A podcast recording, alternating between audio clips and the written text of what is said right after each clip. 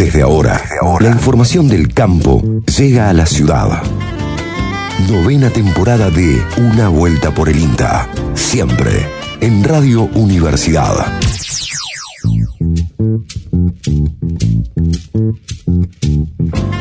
Hola, ¿qué tal? Muy pero muy buenos días, bienvenidos, bienvenidas a otra vuelta por el INTA, programa número 20 de este julio que se nos va, último día de julio, aquí en AM580, en Radio Universidad, los saludo a mi coequiper, Mauro Bianco. ¿Cómo anda? Muy buen día, Lucas. Aquí estamos en, como decía, AM580, una vuelta por el INTA, reencontrándonos en el piso. Así es. De, de la radio, de Radio Universidad con vos, que eh, los oyentes, las oyentes te estaban reclamando, Marcela, No Miriam, creo, me preguntaban, sí, sí, che, pero ¿qué le pasa, Lucas? Que no. Pegó que no fuerte viene?". COVID. Pegó fuerte, no. Pegó como piña de Tyson COVID. Este, Eh. Tuve ahí un par de cosas y después me tomé una, una semanita. Después de ir a Chancaní, recibí los escuché los programas. Ah, los escuchó, Sí, los escuchó, escuché, bueno. escuché cómo volasearon. este, me tomé una, también una semana de vacaciones, pero realmente excelentemente cubierto acá por vos, por Fabricio, por Lucas, bueno. Este, Así es, estuvo Alta dupla. Fabricio acá acompañándome en el piso y. Uno se puede también- enfermar tranquilo. Uno Sí, se ahora podemos- tranquilo. sí. En algún momento ¿Eh? era una, una especie de Sí, sí, tensión. claro, que exactamente. fa- faltar a la radio. Ahora estamos bastante cubiertos. ¿Cómo andas, Mauro, vos? Muy bien. Bien. semanas movidas, con muchos temas, muchos Sí. trabajos, viajando mucho. La semana pasada en INTA Marco Juárez, esta semana yendo a Colina Cocha a una jornada de suelo en Manfredi. La inauguración el lunes, la Universidad Nacional de Córdoba inauguró el Campus. campus, norte en la estación Juárez Selma, en la localidad cercana a la ciudad de Córdoba. Ahí estuvimos también participando. La verdad que bien movida, pero contento. Lindo, lindo, Bien. mucho trabajo. Bien. ¿Qué vamos a tener hoy? Hoy vamos a tener, vamos a hablar sobre plagas. En el día, eh, en, este pro- en este programa, vamos a conversar con una ingeniera agrónoma de Marco Juárez, especialista en la temática, para hablar e indagar acerca de las plagas en la implantación de maíz. Seguramente conversaremos también de las plagas en general, como por ejemplo cuáles son las plagas que causan problemas con mayor frecuencia en la región pampeana. Eh, otro de los temas, vamos a conocer acerca de un estudio de emisión de gases de efecto invernadero sobre tres plantas de biogás, en donde se llegó casi a la carbono neutralidad, al carbono neutro. ¿Qué sería esto? Significa que la reducción de emisiones respecto a los combustibles fósiles supera el 99%. Ujú. Eh, por otro lado, bueno, se realizó la sexta edición de la Expo Monte en la localidad de Chancani. Vamos a tener ahí Sí. de primera mano. Vamos a conocer la experiencia de una escuela que lleva adelante un proyecto sumamente innovador. Plastimonte se llama. Se trata de un producto elaborado a partir de la sudoración del árbol de brea. A partir de la goma brea se genera un pegamento que sustituye la plasticola o lo que conocemos como la boligoma. Guarda, ¿eh? Está buenísimo. Temazo. Buenísimo, buenísimo. Este, lo que hacen eh, allí en esa escuela Yapeyú de Ujú. Pareje San Isidro. Qué bueno. Vamos a estar compartiendo un testimonio de un profe de, de ese colegio. Y el último de los temas, alternativas para el manejo y tratamiento de efluentes en tambos. Bien.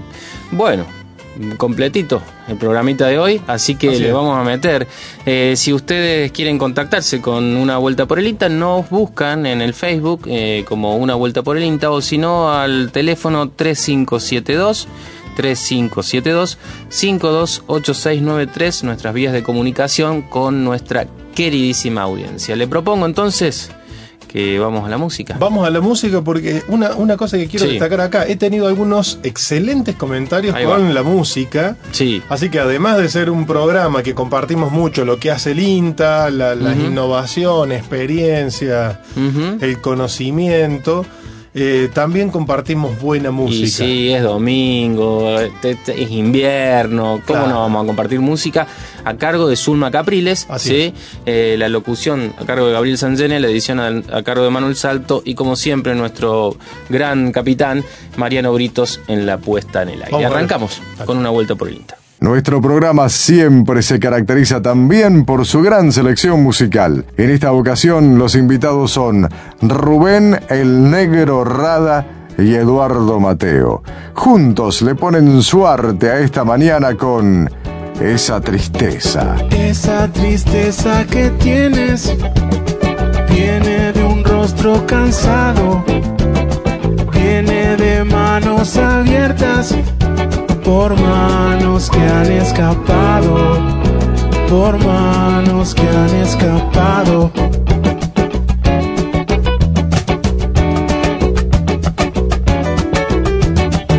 Esa tristeza que cuelga donde termina tu pelo viene de un mar que ha secado mientras soñabas anhelos mientras soñabas anhelos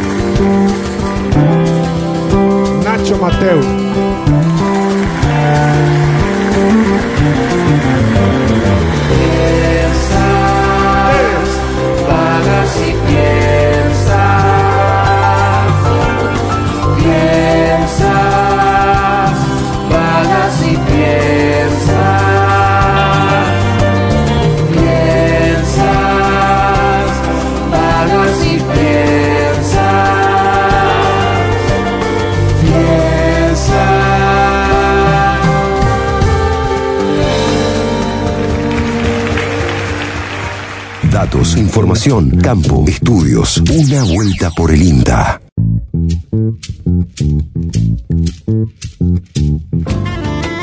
En esta primer eh, eh, nota o contenido que vamos a tratar en el día de hoy, vamos a compartir una entrevista que hizo nuestro compañero Jorge Alegre a Jorge Gilbert del Instituto de Investigación de Ingeniería Rural, que trabaja en INTA Castelar, eh, donde Jorge va a contar un poco de qué se trató un estudio que se hizo durante un año respecto a la emisión de gases de efecto invernadero sobre tres plantas de biogás eh, integrados a una bi- biorefinería de- de bioetanol.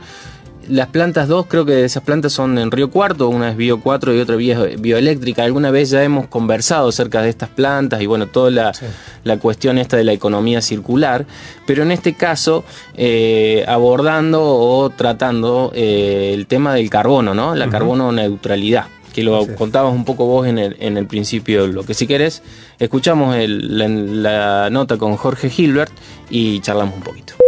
Eh, se hizo un, estudio de todo un año, de toda la operación y toda la generación de energía eléctrica, energía térmica y biofertilizantes que tienen estas tres plantas que suman alrededor de 6 megas de, potencia de eléctrica.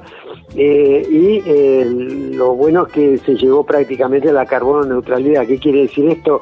Que la reducción de emisiones respecto a los combustibles fósiles con los cuales los comparamos eh, superan casi el 99%, ¿no? Eh, y eso siguiendo una metodología eh, propuesta por la Unión Europea de manera que esto es certificable a nivel este a nivel internacional.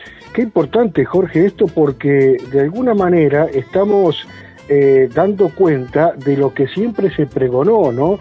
Llegar a la neutralidad y en este caso particular, eh, justamente es eh, muy poco lo que lo que faltaría, ¿no es cierto?, en la reducción. Exactamente, sí, prácticamente es despreciable y, y eso que no tenemos en cuenta algunas otras externalidades que tiene la planta, como es el reemplazo de fertilizantes químicos, eh, que a, a través de la aplicación de los digeridos en, en los cultivos, de los distintos cultivos donde se está realizando, se podría incorporar, ¿no? Esto siempre los primeros estudios después siguen eh, todos los años mejorándose desde el punto de vista metodológico y también desde el punto de vista de las empresas, como van introduciendo nuevas, nuevas tecnologías y mejorando esto.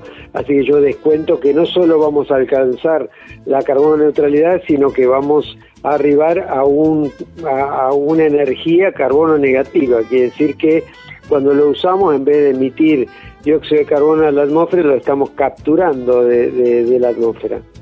Claro, eh, este estudio que ha culminado prácticamente sobre estos gases de efecto invernadero en estas plantas de biogás, eh, tienen obviamente una lo que se denomina siempre una economía circular en, lo que es el reciclado, ¿no? Sí, sobre todo en este caso donde se integra dos tecnologías, la tecnología de bioetanol a partir de almidón de maíz con la tecnología de biogás, que fundamentalmente estas plantas se alimentan con los destilados finos, los, eh, una- que es una de las de, los productos residuales de la planta de etanol y la planta de biogás lo convierte en energía térmica y energía eléctrica. La energía eléctrica se inyecta al sistema interconectado argentino eh, y la energía térmica se utiliza en la misma planta de, bioetanol.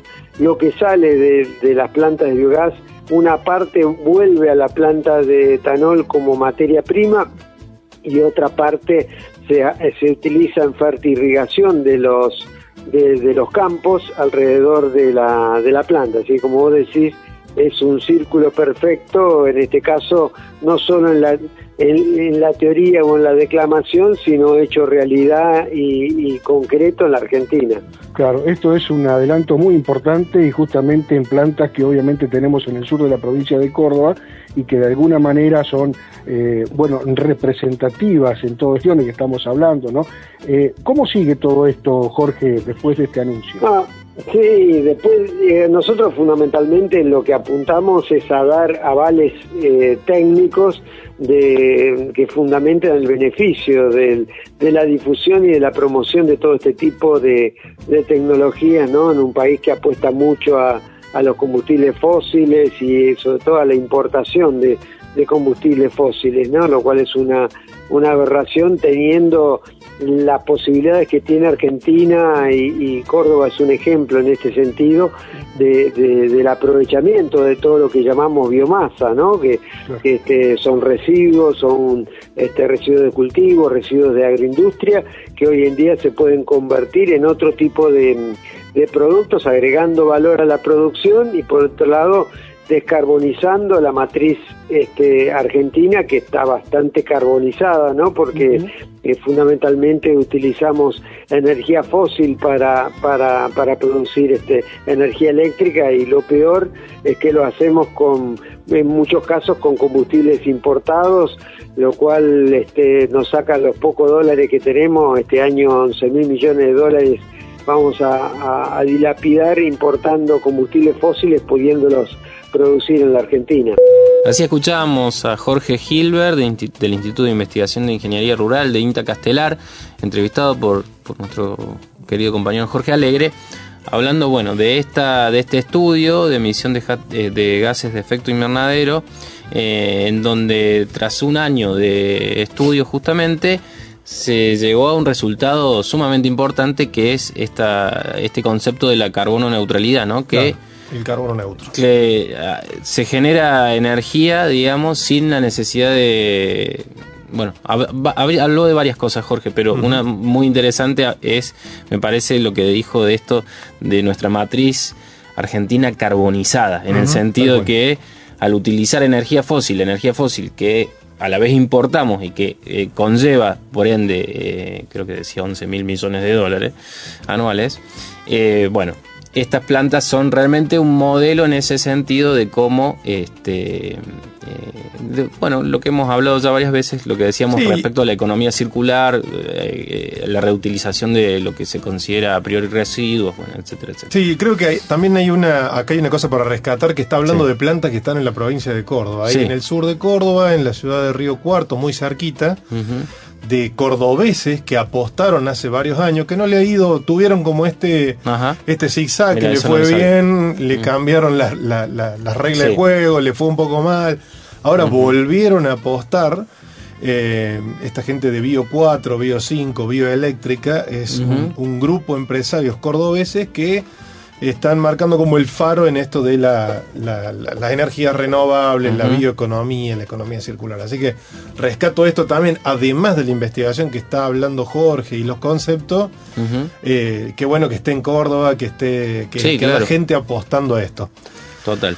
Más o menos relacionado con eso, Luca, podemos Sí. seguir hablando del tema de la bioeconomía, la economía circular eh, y el aprovechamiento de efluentes, esto de Sí. usar los coproductos, que en algún momento se llamaron los subproductos o los residuos de, de ciertas producciones, como esos residuos se pueden utilizar, pasó el nombre a llamarse subproducto. Sí. Y luego el concepto fue variando a hablar de coproductos. Eh, en INTA se está trabajando mucho con esto de la utilización, la gestión de los coproductos, entre ellos los residuos de efluentes pecuarios. Cuando hablamos de efluentes pecuarios estamos hablando de diferentes producciones, que puede ser la aviar, porcina. Eh, a medida que las producciones se van intensificando, es decir, esto de Sí. que en vez de criar animales a campo se haga corral, eh, los residuos son mucho mayores y la gestión tiene que ser adecuada. Sí, es eso. un, es un problema, ¿no? Es un problema. Bueno, ¿cómo hace la gestión de residuos para que de problema pase a una oportunidad y poder eh, trabajar esto? Hay especialistas en INTA, una de ellas es esta que vamos a, a escuchar ahora, se trata de Karina García. Karina García trabajaba en INTA Rafaela, especialista en residuos de lechería, y se trasladó a INTA Barrow, en la provincia de Buenos Aires.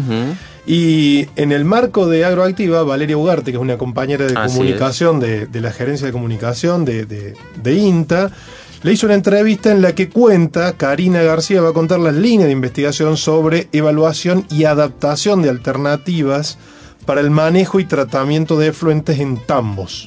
Específicamente habla de tambos institucionales.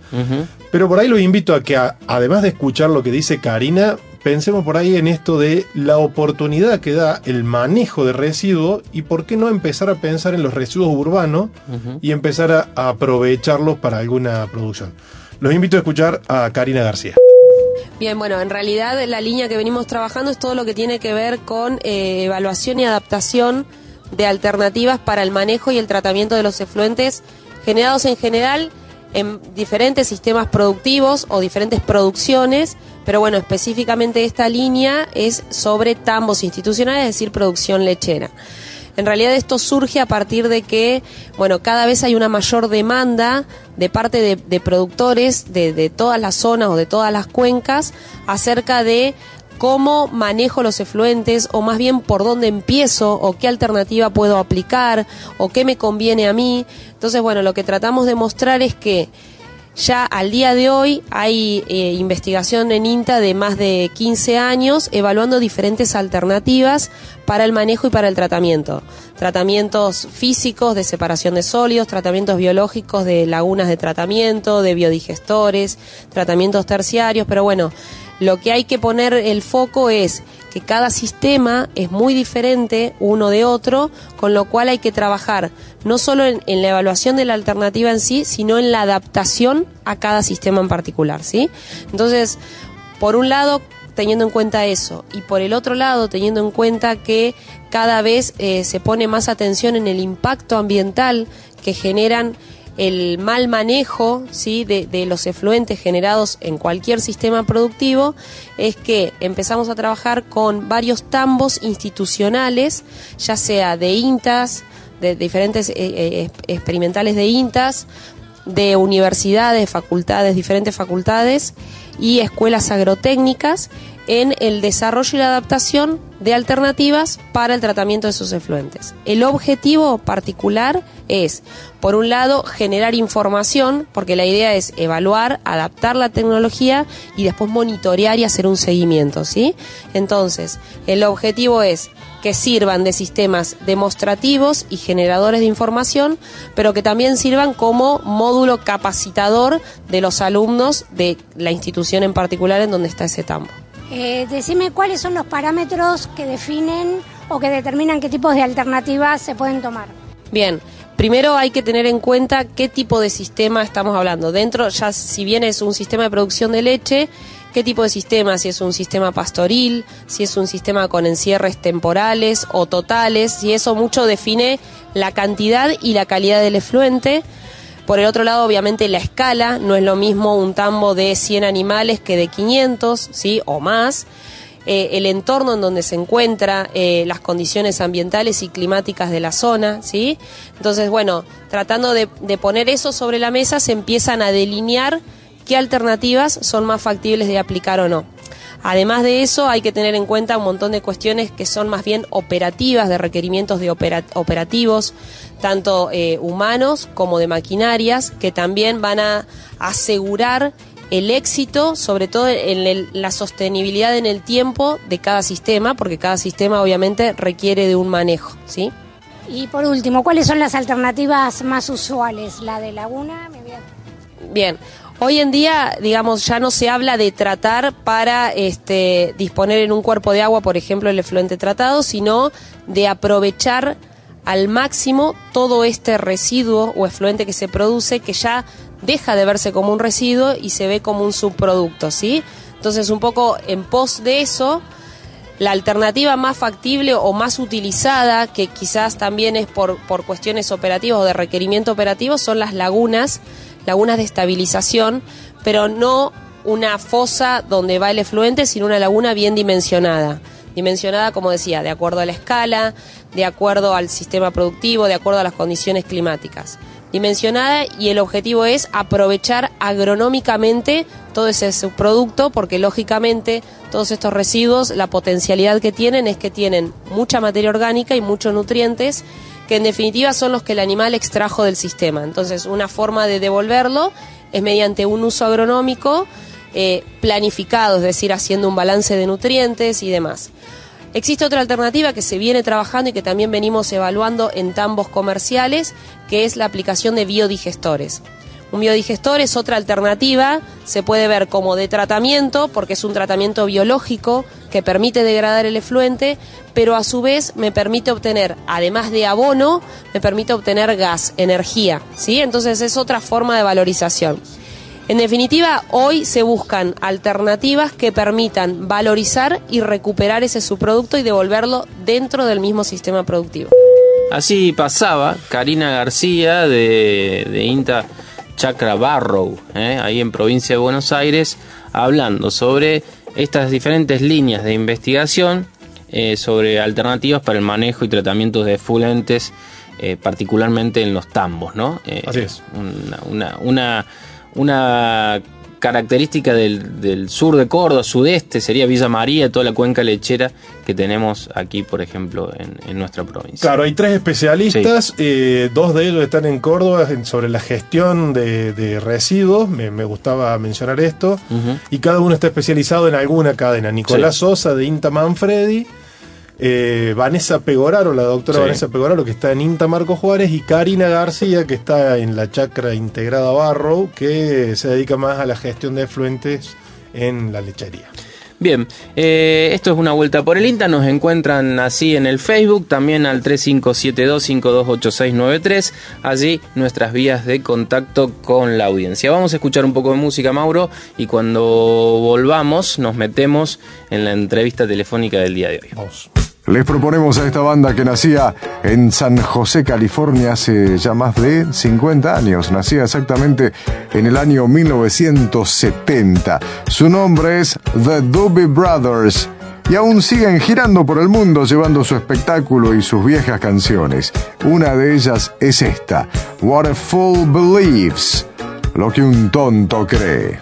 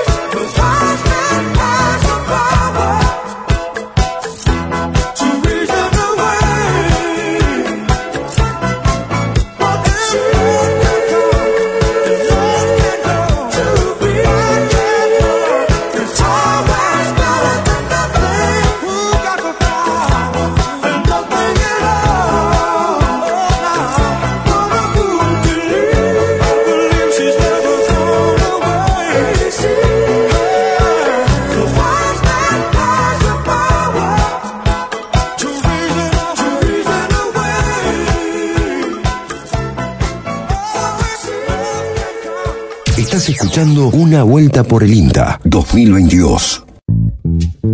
Continúa una vuelta por el INTA.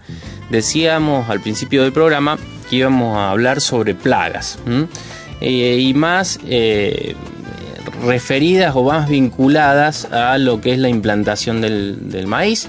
Para eso estamos en contacto eh, con Emilia Balbi, a quien le damos la bienvenida.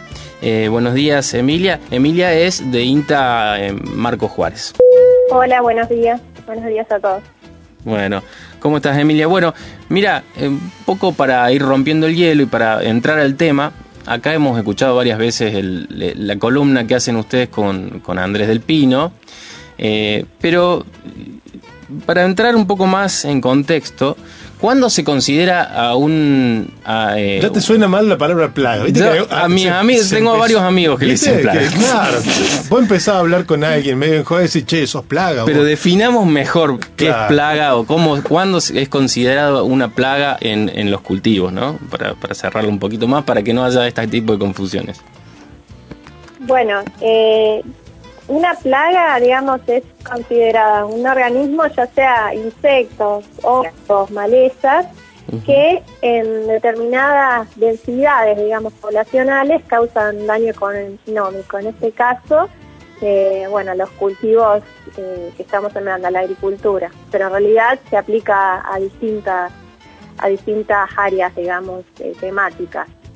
En sí, los organismos pueden incluso no ser plagas en, en un determinado ambiente y, sí serlo en otro.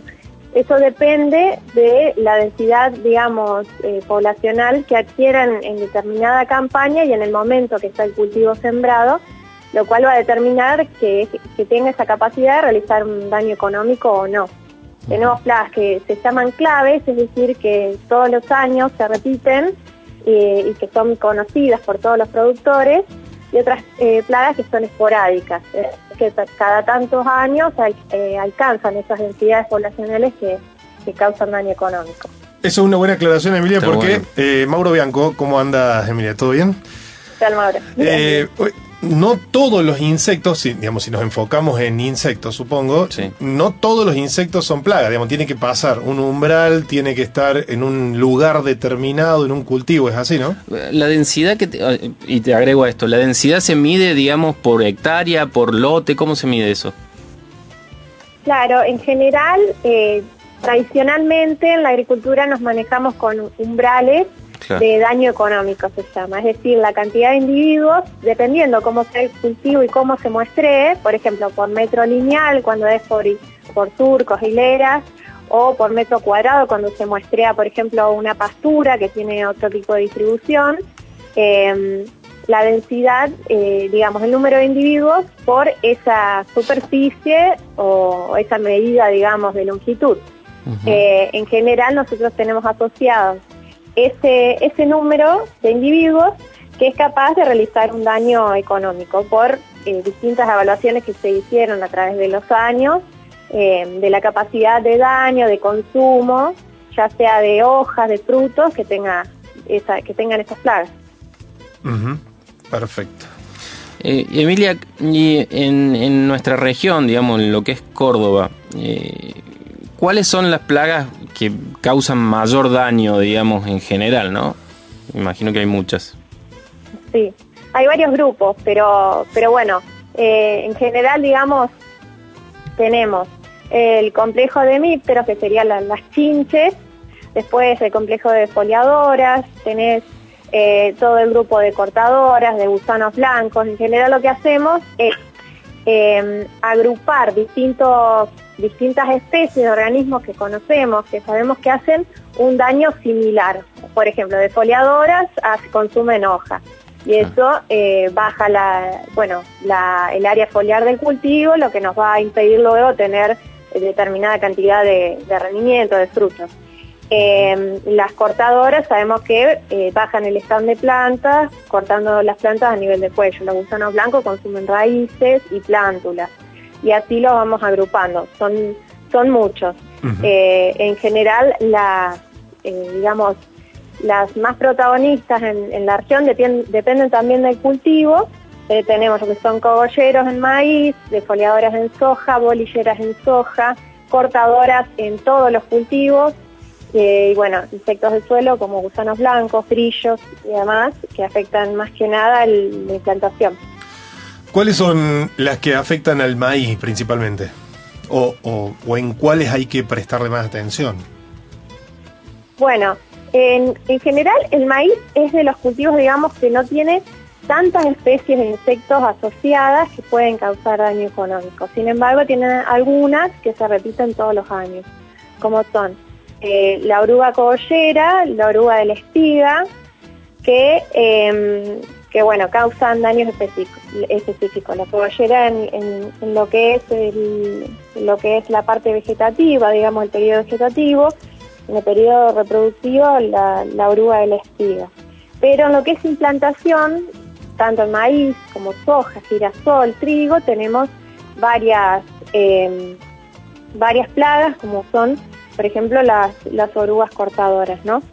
Que en el caso de maíz es un complejo que es particularmente importante porque el, el maíz es uno de los cultivos que se siembra a baja, digamos, menor densidad que, por ejemplo, soja, trigo. Entonces tenemos que cuidar mucho el stand de plantas que tenemos al inicio. Incluso porque últimamente hay una tendencia eh, a sembrar maíces en bajas densidades, sobre todo en la región pampeana. Bien, estabas hablando, yo sé que Lucas tiene más preguntas, pero estás hablando No, siempre metele, metele. eh, de la cantidad de eh, insectos, eh, orugas en algunos casos, bueno, no sé, o- muchos otros que, que son parte de una plaga. Y por ahí, no sé, me imagino gente que no conoce bien esto, cómo se imagina cuándo pasa ese umbral. Y no hay otra más que ir al campo y, y- y- y verlo a, a propia vista, digo, ¿no? Es ir y chequearlo uno por uno, digamos, midiendo, contando. ¿Es así? Eh, exacto, parte de, digamos, del, del día a día de los- tanto los técnicos como los ingenieros agrónomos es hacer ese seguimiento eh, de plagas antes y durante el cultivo. Eh, el monitoreo en este caso es muy importante, sobre todo eh, para evitar daños en implantación, porque muchas veces sucede que cuando, cuando observamos daños en implantación, incluso a veces tan graves como para tener que realizar una resiembra, es eh, generalmente porque no detectamos a tiempo, digamos, que había una alta densidad de algún tipo de insecto que podía ocasionarnos daño. Claro. Entonces nosotros tenemos que conocer eh, cuáles son primero las especies que, que pueden dañar el cultivo que estamos sembrando, tenemos que saber cómo monitorearlas y, eh, y bueno, la potencialidad, digamos, de- del daño que pueda causar esa población que tengo en el campo. Para todo eso, eh, digamos, se requiere una formación que justamente lo tienen los, los técnicos eh, e ingenieros, ¿no? Que se estudian la carrera, las Claro. especies, los umbrales y, y cómo monitorearlas. Claro, ahí está. Eso es crucial porque digo, no, no es que fuiste al campo, viste dos orugas y ya podés meter la máquina a aplicar, justamente por una cuestión de ambiente, económico. Yo eh, con la con la impunidad que me da ser comunicador y Sí. no tener ni idea de esto. Es la idea del periodismo, así que dele tranquilo, Viale. Lo que no, lo que, ¿cómo haces los monitoreos en el maíz específicamente que tenés, digamos, sin romper, sin abrir, eh, ¿cómo se llama, Emilia? Lo que envuelve el, el- no me sale el nombre de la, El choclo, la el choclo, la sí, sí, sí, digamos, todas las, las Bueno, hojas que recubren. Claro, tenés muestreos que son destructivos y muestreos que no son destructivos. Uno, obviamente, lo que hace con un muestreo es observar en una cierta cantidad de plantas. Claro. No es que a- al ser cultura extensiva, eh, el muestreo no, no destruye una cantidad significativa de plantas, digamos. Claro. Porque hay algunas plagas, por ejemplo, el cogollero que se mete adentro del cogollo de maíz, que uno no puede ver el daño de afuera, pero no sabe si todavía está o no la oruga, es decir, si ese daño va a continuar. Entonces, en este caso se tiene, por ejemplo, que cortar algunas plantas, una determinada cantidad de plantas por superficie, por, ej- por ejemplo, cada tantas hectáreas, y, eh, y abrir la planta y fijarse adentro. En lo que es eh, muestreos de presiembra, bueno, es uno de los muestreos más complicados porque en general las plagas no, no están a la vista, no están expue- expuestas, digamos. Claro. Entonces uno tiene que estar removiendo el rastrojo o eh, buscando en el suelo, tanto al ras del suelo como dentro del suelo, por ejemplo en el caso de gusanos, y para eso necesita ir con la pala, muestrear, eh, levantar un, un- una, eh, un espesor de tierra, digamos, y desarmar esa tierra, desgranarla y, y fijarse qué es lo que hay. Estos muestreos suelen ser más pesados, menos fáciles, digamos, eh, y por lo tanto son, digamos, de los que menos se, se realizan con frecuencia. Eh, pero bueno, son claves porque después, una vez que nosotros vemos el daño, sobre todo el daño en implantación y en cultivos que no tienen alta densidad, eh, realmente ya no podemos hacer nada, digamos, más que eh, decidir si resembrar eh, o no, o bueno, ya asumir esa pérdida. Bien. Claro, buenísimo. Me, me gusta porque también desmitificamos esto de que la producción de, de- de cultivos extensivos es algo que te podés sentar tranquilo, viene solo. Primero por ese lado, Claro. porque si no muestraste una plaga, digo, una, una fuerte presencia de una plaga en un cultivo, ¿en cuántos días te puede hacer un daño grande? Si hablamos, por ejemplo, de maíz. Eh, en promedio, ¿qué diríamos, Emilia? En, en un par de días te hacen un daño terrible. Sí, depende de- del grupo, pero en lo que es sobre todo en, en implantación, vamos a encontrar que, que sí, ya a la semana, digamos, cuando el cultivo está emergiendo, ya vamos a poder ver los daños. Es decir, ¿por qué? Porque, por ejemplo, muchas de las cortadoras eh, encuentran su máximo desarrollo eh, larval, varias de las especies, cuando el cultivo está emergiendo. Es decir, coincide con septiembre, octubre, y cuando es el momento de mayor susceptibilidad para el cultivo, porque realmente justo está arrancando, digamos. Y al tener esa combinación de la, la plaga, digamos, las orugas en su mayor tamaño y el cultivo en su menor, digamos, en- Ujú. en, en su momento más susceptible, lo que pasa es que eh, una oruga puede consumir varias plantas. Claro, Entonces, si tenés muchas, si tenés una densidad de más de 3.000 orugas por hectárea, eh, eh, vas, vas a encontrar que faltan muchas plantas después. Y eso puede ser en un periodo de cinco días, por ahí menos, sí, menos de una semana, ya podés encontrar un panorama totalmente distinto. Desde que está emergiendo hasta que vos fuiste a la semana, ya podés Claro. encontrar un panorama distinto. Claro. Por lo cual, lo mejor es ir ir monitoreando. Vos eh, ya planificaste la siembra de ese lote con una determinada densidad, bueno, entonces tenés que eh, monitorear el suelo, ver en, en las malezas o antes de aplicar la maleza o posterior Claro. a hacer los barbechos, ver qué población tenés para eh, tomar, digamos, una decisión si hace falta de control o no, previo a la siembra o ya conocer que eh, tenés ese daño potencial, entonces uno puede aplicar por ahí algunas algunas tácticas culturales que se llama que es o retrasar un poco la siembra porque esa población de plaga está terminando su ciclo o aumentar un poco la densidad o usar un control químico. Excelente. Eh, hablando, quiero cerrar, pero me- me- tengo una preguntita más. Eh, la semana pasada estuvo en INTA Marco Juárez, el director nacional del INTA, Carlos Parera.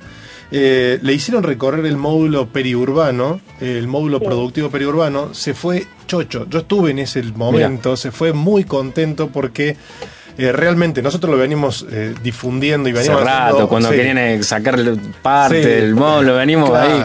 Venimos trabajando para comunicar lo que se hace acá, también como una punta de lanza, un, faro en lo que es Sí. módulos productivos periurbanos. Eh, y hablando de que, bueno, las plagas se controlan en su mayoría, supongo, con un control químico. ¿Cómo ha sido la experiencia desde la investigación en, en Marco Juárez para controlar plaga, por ejemplo, en el módulo periurbano? Bueno, nosotros eh, está bueno, digamos, que estos espacios con restricción de aplicaciones porque realmente es como que enfatizan un poco el hecho de, de la necesidad, digamos, de encontrar otras tácticas de manejo y no siempre estar basándonos en el control químico, porque en, en nuestra producción, digamos, en el paquete tecnológico que se utiliza el extensivo en la región pampeana, el control químico, tanto para malezas como plagas, es eh, la verdad, digamos. Y realmente esto acarrea eh, a través de los años problemáticas como insectos resistentes, eh, eh, a diversos incluso activos, resistencias cruzadas. Entonces es como que la solución no puede ser aumentar la dosis de activos o, combinar muchos activos, porque todo esto puede perjudicar obviamente el ambiente a largo plazo. Entonces, eh, bueno, el- ahí en el periurbano es, un, digamos, un ejemplo para desarrollo de otras estrategias y, y para recabar información sobre eh, los alternativos, digamos, eh, y que a veces son métodos, digamos, que conocemos y que vienen de, de, de años ancestrales, digamos, pero eh, siempre aplicados como a un ambiente determinado, a un sistema de producción determinado, lo que se va modificando mucho. Nosotros trabajamos mucho con lo que es fechas de siembra, monitoreo es clave siempre, porque por ejemplo, eh, densidad, espaciamiento entre hileras, todos son cuestiones que se pueden ir modificando para eh, prepararnos, digamos, si tenemos un nivel elevado de una cierta plaga que eh, sabemos que puede, por ejemplo, reducir el stand. Nos pasó en esta última campaña con bicho bolita en soja. Entonces ya sabíamos que necesitábamos cierta densidad de semillas para tener un stand de plantas aceptable. Y, un- eh, por ejemplo, esto, por decirte de una plaga, fue una, una técnica que nos permitió no aplicar eh, un- una pulverización con un producto químico y, sin embargo, tener un, un cultivo con rendimientos aceptables. Y así distintas cosas. Hay varias técnicas que se utilizan y, y bueno, que se va generación de información, digo, que se va generando para eh, lograr, eh, bueno, difundir, digamos, estas, estas otras técnicas a aplicar a nivel extensivo en distintos cultivos. Emilia, muchísimas gracias por pasar por aquí por una vuelta por el INTA. Bueno, gracias a ustedes y seguimos en contacto y se pueden acercar al INTA, eh, tanto personalmente como por las redes y la web. Siempre estamos eh, publicando la información que se va generando. Así es, desde el INTA Marco Juárez, Jorge Alegre y Andrés del Pino nos tienen muy bien acostumbrados a comunicar todo lo que hacen. Específicamente hay un informe de plagas que está ahí Emilia Balbi, compañía y equipo, así que a toda la gente que se interese en este tema puede seguirnos. Muchas gracias, nos volvemos a encontrar aquí en otra vuelta por el INTA seguramente. Ahí pasaba Emilia Balbi del INTA Marco Juárez conversando con nosotros en una vuelta por el INTA sobre plagas, qué son, cómo se manejan, cuáles son las estrategias, hasta hablamos de cuál fue la táctica para controlar las plagas en el espacio del módulo periurbano del INTA Marco Juárez. Cerramos este bloque y nos vamos eh, a escuchar un poquito de música, enseguida volvemos. El Indio Rojas también se presenta en esta vuelta por el INTA. Un cantor de gran trayectoria y energía, distinguido con el máximo galardón que puede recibir un artista popular en la Argentina, ¿no? Consagración Cosquín 2019, además de las ya también consagraciones Varadero 2019 y Jesús María 2018. El Indio Rojas dejando huellas, identidad y mis tiempos. Si me preguntan de dónde soy, es por mi modo de cantar. Traigo el relincho de un bagual, pariente soy del cardenal.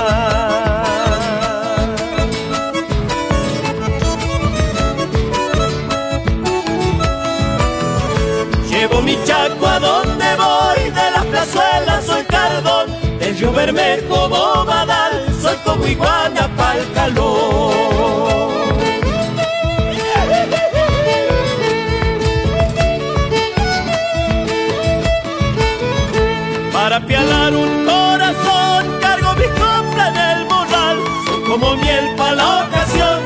Alguien sacude mi panal Montado en verso mi sentir Entreverado con el tierral vengo afirmando mi raíz, dejando huellas al andar.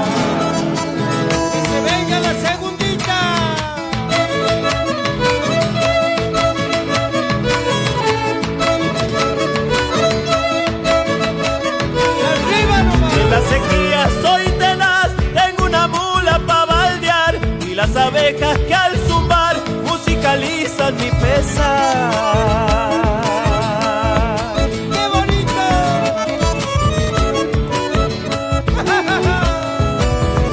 Tiene perfume amontarás el canto arisco de mi voz, busca la ropa del chañar, dulce manjar como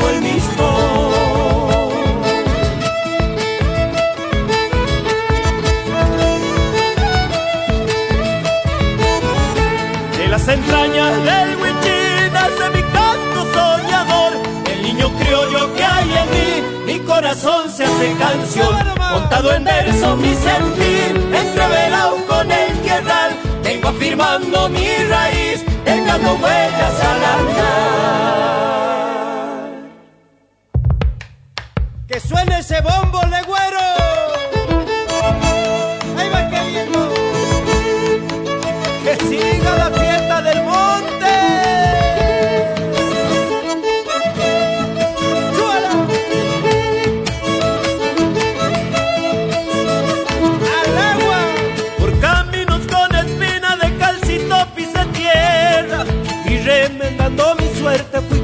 A mi manera.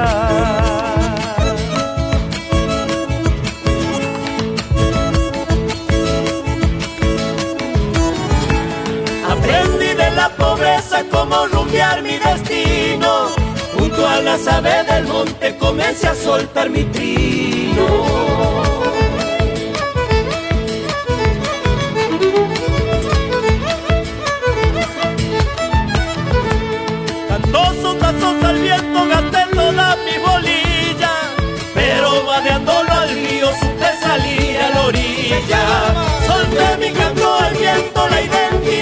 La pierdo En mi sueño de cantor llevo la voz de mi pueblo Que se venga la segundita. Viene.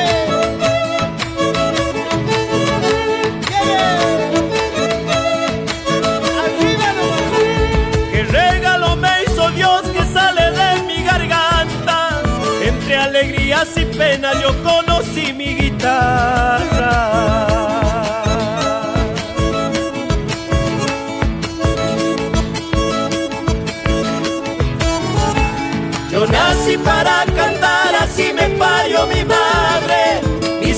Se han de callar cuando el corazón se pare.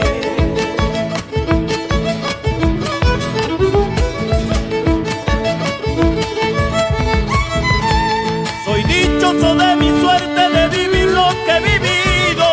Con que mi canto les guste, seré siempre agradecido. Solté mi canto al viento, la identidad no la pierdo.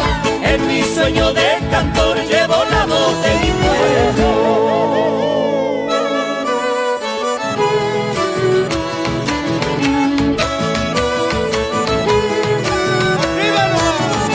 de catas, cantoras, resolanas de chicharra, bajo la mora mi apero yo improvisaba baguala.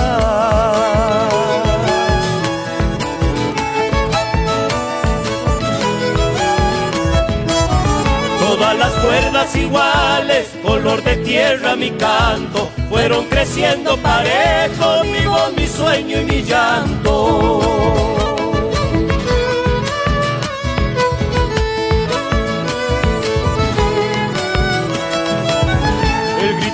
Sale solo fue el que aprendí yo primero. Cuando va cayendo el árbol, le entra el pial a un ternero. Voy abrazado a mi ayer con todos mis sentimientos y me siento un palo cruz lleno de flores en mal tiempo.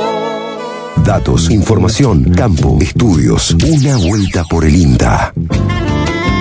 Bien, momentos finales de una vuelta por el INTA. Se realizó la sexta exposición del monte en Chancani y de allí trajimos este contenido, eh, esta nota realizada por otro corresponsal de Una Vuelta por el INTA, en este caso Fernando Martínez de INTA de Anfunes, que entrevistó al profesor de la escuela Yapeyú del paraje San Isidro, allí en Tras la Sierra, sobre Plastimonte, una plasticola, pro, digamos, no es una plasticola, es Plastimonte, Eso. que sustituye a la plasticola, lo que conocemos como eh, plasticola, como boligoma, a partir de la sudoración de, de lo que es la savia del árbol de brea, ¿vio? Un árbol flore medio verde incandescente que hay en el monte eh, cordobés, muy particular, un árbol realmente con tallos verdes, que es eh, exuda savia y a partir de eso se hacen varias cosas. Entre estos, entre estas cosas, plastimonte. Me interesa, lo quiero escuchar. Bueno, estamos aquí en uno de los stands del Expo Monte viendo un producto súper novedoso y súper eh, educativo, eh, porque está a cargo de una escuela. Eh, estamos con el profe Matías de la escuela Yapeyú. Yapello, de Luyano. Eh, está ubicada en la pedanía de Luyaba, pero es un paraje rural que se llama San Isidro. en San Isidro Luyaba. Bueno, y a ver, Matías, ¿qué nos podés decir? ¿Qué es esta innovación que va a poner en, en peligro a toda la industria de la cola vinílica de Argentina? Bueno, bien. Hace un par de años en la escuela, como uso cotidiano, sustituimos la plasticola común industrial o la boligoma por la goma brea. En aquel momento no tenía el nombre que hoy tiene, que es plastimonte. Es un adhesivo natural que elaboramos en la escuela a base de la goma brea, que exuda el árbol brea. Mirá vos, o sea que ese arbolito de, tallo verde y que es muy común en nuestro monte, esas lágrimas que tienen, ustedes las transforman en plasticola. Por supuesto, es un arbolito que está presente en todo el monte nativo cordobés y en gran parte del territorio de Argentina. Es una planta muy noble del clima seco o árido y que no tiene tantos usos en, lo cotidiano como por ejemplo los usos madereros que se le dan a otras especies como el, el algarrobo, el quebracho. Es una madera blanda, por lo tanto no se lo considera de gran utilidad. Sí es muy bello por su corteza verde, por su floración. Y lo más interesante que se está trabajando desde hace mucho tiempo es la parte de, de la extracción de la goma brea, que es un alimento, está considerado un alimento en el código alimentario sustituyendo a la goma arábiga, pero además de alimento tiene usos medicinales y bueno, y también eh, tradicionalmente se ha usado en escuelas rurales eh, como pegamento y otros usos, ¿no? Que se le daban popularmente. Y estamos rescatando una sabiduría ancestral y aplicándolo en un producto escolar y también para la familia, digamos, de uso hogareño. Bueno, y también veo que han hecho algunas témperas ecológicas. Sí, eh, nos eh, la goma brea, como te decía, es sustituto de la goma arábiga. La goma arábiga lo utiliza también la parte artística, los pintores. Y ellos hacen sus propios pigmentos, los colorantes, ¿no? Sí, las pinturas que ellos fabrican es a base de goma arábiga. Inclusive las témperas y por sobre todo las acuarelas, las pastillas de acuarela son de goma arábiga. Nosotros las estamos haciendo de goma brea, sustituyendo un producto importado que viene de África por algo local, nativo y sustentable. Y hemos hecho las témperas a base de almidón de maíz, tiene un componente que es la sal, vinagre, pigmentos naturales, en este caso usamos los ferrites que se compran en la ferretería y se logra un color hermoso, que de buena adherencia al papel o a la superficie y brillante. Bueno, en- como esto es radio no se ve, pero acá hay un muestrario de colores muy impresionante, muy, muy lindo. Y los dibujos que han hecho los chicos y también, bueno, se ha demostrado acá que, que pega realmente el papel, la, la plasticola, la plastimonte, perdón. Sí, pega papel, cartón, cartulina, madera inclusive, o sea, tiene un montón de posibilidades. Inclusive también estamos moldeándola, porque una vez en contacto con el aire toma la forma del molde. Hemos hecho letras, números y también, bueno, algunos experimentos eh, ahí aplicando a las ciencias naturales, conservando algunos insectos. Si algún docente o alguna persona se quiere poner en contacto con ustedes, ¿cómo hace? Bueno, se comunica, tenemos un mail y un teléfono que puedo brindar. El mail es gmail.com o ubicarnos en el teléfono 3544 43 18 y 44 y hace muy poco tenemos una página en Instagram que se llama Plastimonte, que está bueno que la sigan. Bárbaro, ahí mismo la empezamos a seguir. Muchas gracias Mati, es hermoso el trabajo que han hecho, eh, revalorizando los recursos del monte y sobre todo con niños en edad escolar que, que son el futuro, ¿no? Así es, bueno, muchas gracias por el apoyo y bueno, ahí vamos, ahí para compartir lo que sabemos y lo vamos ahí difundiendo de a poquito con ustedes. Gracias. Así escuchábamos a Matías Fioretti de la Escuela Yapeyú del paraje de San Isidro hablando de la Plastimonte Innovación, ¿sí? aquí en Tras la Sierra, en una escuela que... De Luzaba, según escuché. Sí, así es. Así es. Eh, Súper interesante. Bueno, una vuelta por el INTA que tuvo de todo, plagas, eh, Plastimonte, o sea, me encanta el programa. Bien, ¿eh? Bien variadito, como nos gusta a nosotros.